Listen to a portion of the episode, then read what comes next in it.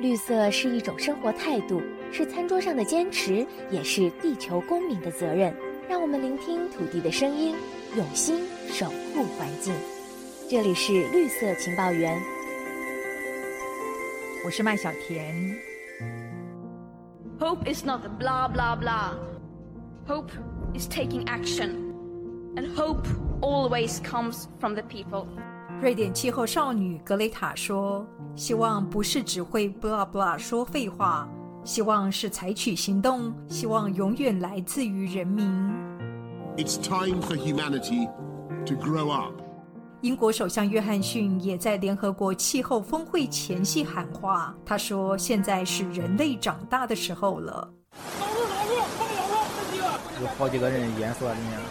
今年可以说是极端气候灾难最多的一年。联合国最新报告指出，全球大约有十亿儿童处于极高风险。亚洲受到气候变迁的影响尤其显著，这对生育率走低的中国来说可不是一件好事。儿童正面临什么样的致命威胁？我们要请两位专家来谈谈。第一位是台湾中央研究院环境变迁研究中心的副主任龙世俊，副主任您好。您好。接下来是台湾大学公共卫生学院的助理教授张宏杰，张教授您好。你好。副主任，今年八月，联合国儿童基金会发布了一篇报告。那这一份报告指出呢，气候危机是一场儿童权利的危机。当中呢，中国和东南亚各国儿童气候风险指数都是属于高危险地区。您怎么看呢？的确，因为亚洲确实是气候变迁受影响变化比较大的地区之一，再加上东南亚各国跟中国大陆，他们儿童的数目其实也是蛮多的。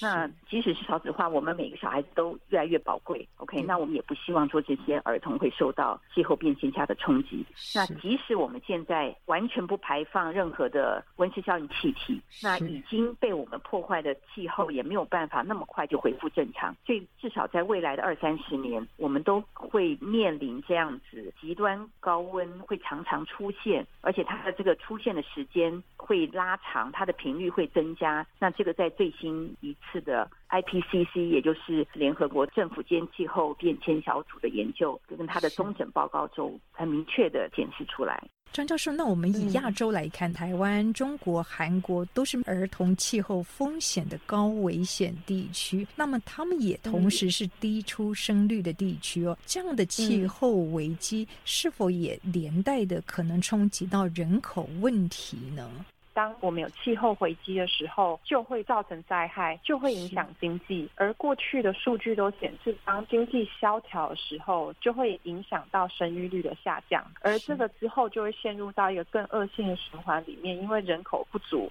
劳动力就会下降，那就会难以支撑国家福利制度，不断的陷入在这种困境当中。张教授，这一场气候危机，儿童健康威胁是不是远高于 COVID-19？因为我们现阶段看到是 COVID-19 有疫苗，可是气候风险它其实是没有特效药的。对，就得病而言，我们可以看到在 COVID-19 里面，儿童得到疾病的几率，或者是说他即便得到这个疾病，然后他变成有症状。有重症这样子的几率其实非常低的。那就药来讲，气候变迁这件事情，因为它太广泛了，对我们公共卫生来讲，会认为说，如果我们真的能找到一个病因，那都能够用药来处理。那但是气候变迁这件事情，他们对于儿童的健康的威胁是直接又间接的，而且他们是互相加成的。因为儿童平常就受到贫穷啊、政治问题，例如说贪污、战争，还有行政效率不彰问题。这些影响，那气候变迁这种极端的气候，其实会把自然灾害跟前面的这些政治问题又加在一起，所以他们会受害更严重。那为什么儿童更容易受到气候变迁的影响？我觉得一个是从他们身体上面脆弱性来讲，一个是他们社会上面的脆弱性啊。国际上面定义儿童是指零到十八岁，那这个人生的阶段是我们变化最大的十八年。那在身体脆弱性的部分啊，特别是在幼儿，呃，我以空气污染为例好了，幼儿体重低，然后对于毒性的耐受性就是低的。然后也有研究指出，儿童的那个细胞通透性比较高。如果他们真的有遇到毒素的话，那比较容易进入到身体里面。是。还有另外一个，他们呼吸速度是比成人快两倍的。因此，如果今天我们空气是污染的，儿童所受的毒害就是比成人还要多。那综合社会层面，基本上他们在法律地位被认为说只有部分行为者或是没有行为能力者，那他们也需要仰赖这社会提供他们。所以他们对于食物饮水的缺乏都会特别敏感，尤其是贫穷的儿少。那只要有极端气候来，例如说旱灾或是洪水，物价会上涨，食物会缺乏，那他们就是最容易受害的一群。副主任，根据联合国这一份报告，全球有八亿的儿童受到极端高温热浪的影响，那有十亿的儿童暴露在高水平的空气污染之中。我们如果以高温热浪来看的话，为什么儿童是属于高风险？那我们都知道，肺部的功能大概是到十二岁到十五岁中间才慢慢的发展完全，所以在小孩他们心肺功能还没有发展完全的情况之下，他们又受到热曝险的伤害，再加上加重的这个空气污染的效应，像这个亚洲地区的空气污染也非常严重，它都会伤害到心肺功能。所以热跟空气污染的加成作用会造成心肺调节上面的失常，所以这也是为什么小孩子、儿童会是高风险的族群的一个原因。那我们知道，其实您也做了相关的研究，您的研究又有什么发现呢？好的，我们的研究的话，使用台湾过去的气象资料，再加上台湾的健保资料库。那我们的分析是针对两千年到二零一四年，我们来分析在高温热浪之下，OK，我们就是分析急诊就诊这些热伤害。一般来讲，分析哈会以这个温度为一个指标，但是我的研究发现，其实不只是温度，还有像太阳辐射，其实也会对人体的热造成一些影响。所以我的用的这这个热指数包含了太阳直接辐射的影响，所以我们分析出来的这个热指数对于这个中暑等热伤害疾病急诊的相对风险增加，在儿童来讲的话，我的分析的话是零到十四岁，它增加了大概六点八六倍。OK，就是全台来讲，不分年龄性别是四点一九倍，但是小孩子的话增加的幅度更大。还有在早上十点到中午这段时间，热压力是最强，就是它这个加成效应最强，所以它室外在热指数比较高的情况之下，儿童受到中暑等等的热危害，相对风险会提高。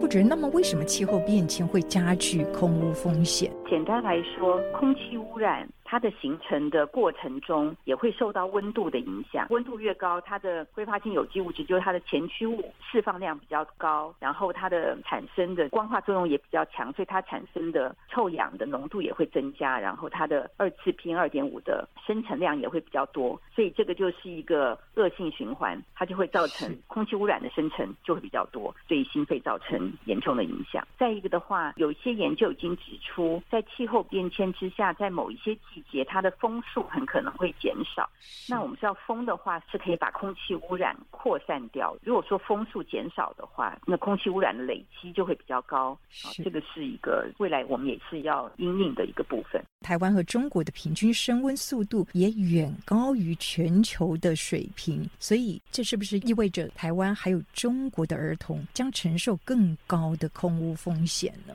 有可能儿童会承受到更高的空污的风险，因为气候的变迁现在我们已经完全没有办法控制，它就是高温的这个情况越来越严重，所以我们就必须要进一步的要加强我们能够管控的这个部分。那包括像一次污染物的管控，以及像挥发性有机物质质跟氮氧化物的管控，这个的话都还必须要加强。负责人今年九月发表在《自然》期刊的研究也指出呢，即使各国履行目前的减碳承诺，二零二零年出生的新生儿，他一生平均经历的热浪次数是一九六零年出生者的七倍。那洪灾、干旱这一类的气候灾难也多了两倍以上。这当中，您是不是看到了气候危机在跨世代之间存在着不平等的现象？的确，气候变迁确实是前人带给后人的一个非常不好的礼物。我们享受了很多科技进步带给我们的好处，但是这些科技进步、这些工业的进步、这些大规模的生产所排放的温室效应气体的话，就是造成了目前的气候变迁。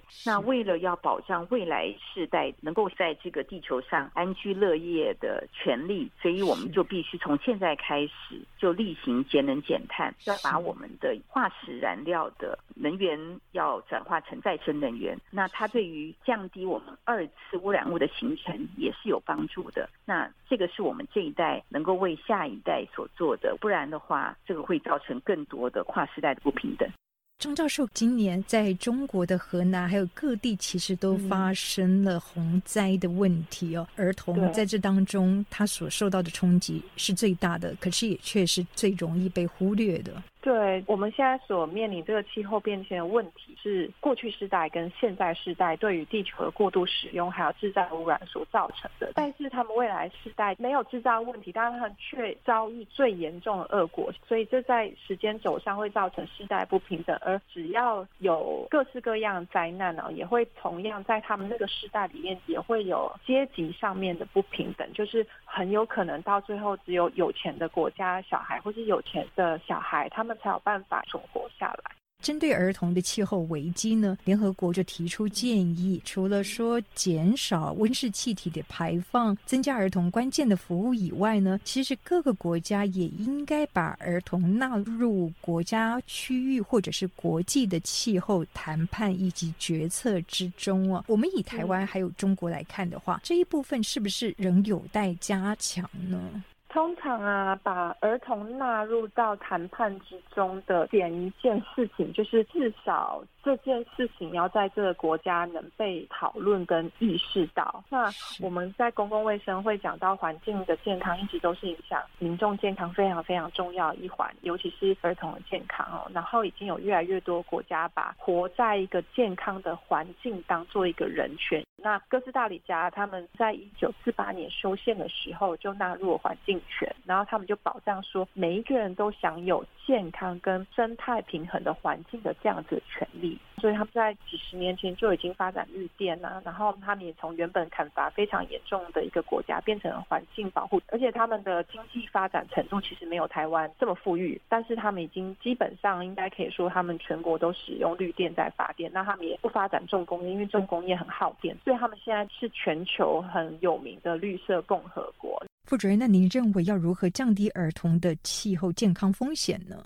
即使现在节能减碳，我们未来二三十年还是要面临气候急剧变化这样子的风险。所以，怎么样调试？怎么样与这个气候变迁共存？在气候变迁之下，能够保障儿童的健康跟生存的权利，这个是非常非常重要的。所以，健康调试呢，它就是这样子考量，就是。与气候变迁共存，我们有一些机制可以让儿童更能够适应，或者更加能够因应气候变迁的变化。目前。我们团队跟中央气象局还有国民健康署，在去年就开始有合作，在针对热预警这个部分，那就是基于我的一些研究的结果，那结合气象局的这个 App，乐活气象中有一个是健康气象的一个热指数，考量到辐射的加成效应所提出来的这个热指数，是，所以可以使用这样子的一个预警系统提醒，那小孩子就可以应应。那这类的健康调试是台湾呢，中国大陆。或者是全世界应该要着重的，张教授。那么国际间他们如何透过气候诉讼来捍卫儿童的健康权益呢？目前看到几个儿童提出来诉讼，基本上都是认为说，现在政府不作为，威胁到他们的自由权跟生命权。